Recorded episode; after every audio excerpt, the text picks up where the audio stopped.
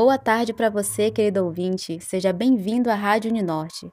Hoje, dia 9 de maio de 2022, exatas 16 horas da tarde, Manaus fazendo agora 28 graus com bastante sol, e nessa segunda-feira está começando para você mais um episódio do nosso programa educativo.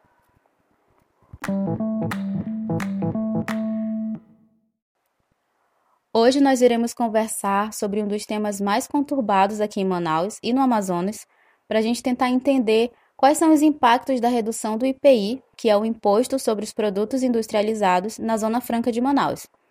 E primeiro, a gente tem que ter em vista o que é a Zona Franca de Manaus. Em resumo, ela é um polo industrial voltado para a atração de fábricas com o intuito de promover uma maior integração territorial e gerar empregos. A Zona Franca de Manaus tem alguns impostos que são isentos, e dentro deles o IPI, mas o que seria o IPI e qual é o seu impacto para o polo industrial e para o consumidor?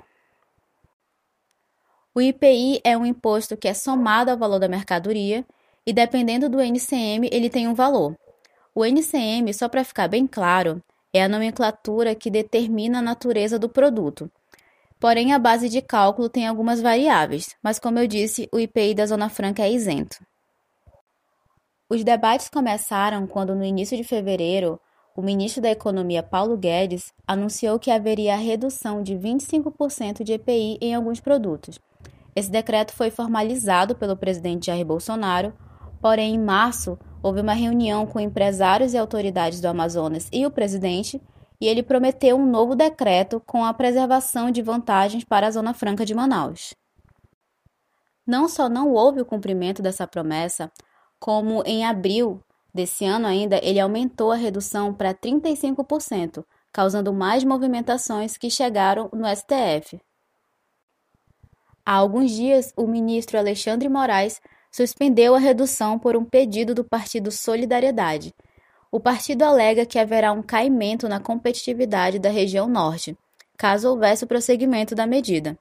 Alguns consumidores não ficaram satisfeitos com a alegação já que para alguns não faz sentido ir contra a redução dos impostos. Eles acreditam que não há uma preocupação real com os empregos gerados pela Zona Franca de Manaus, mas sim um interesse político em um ano de eleição. Basicamente, a redução do IPI espelha no preço final que o produto terá para aquele consumidor.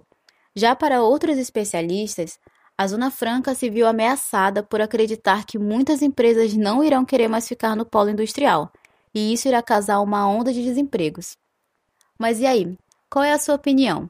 Bom, eu espero ter te ajudado com algumas informações e atualizações e até a próxima.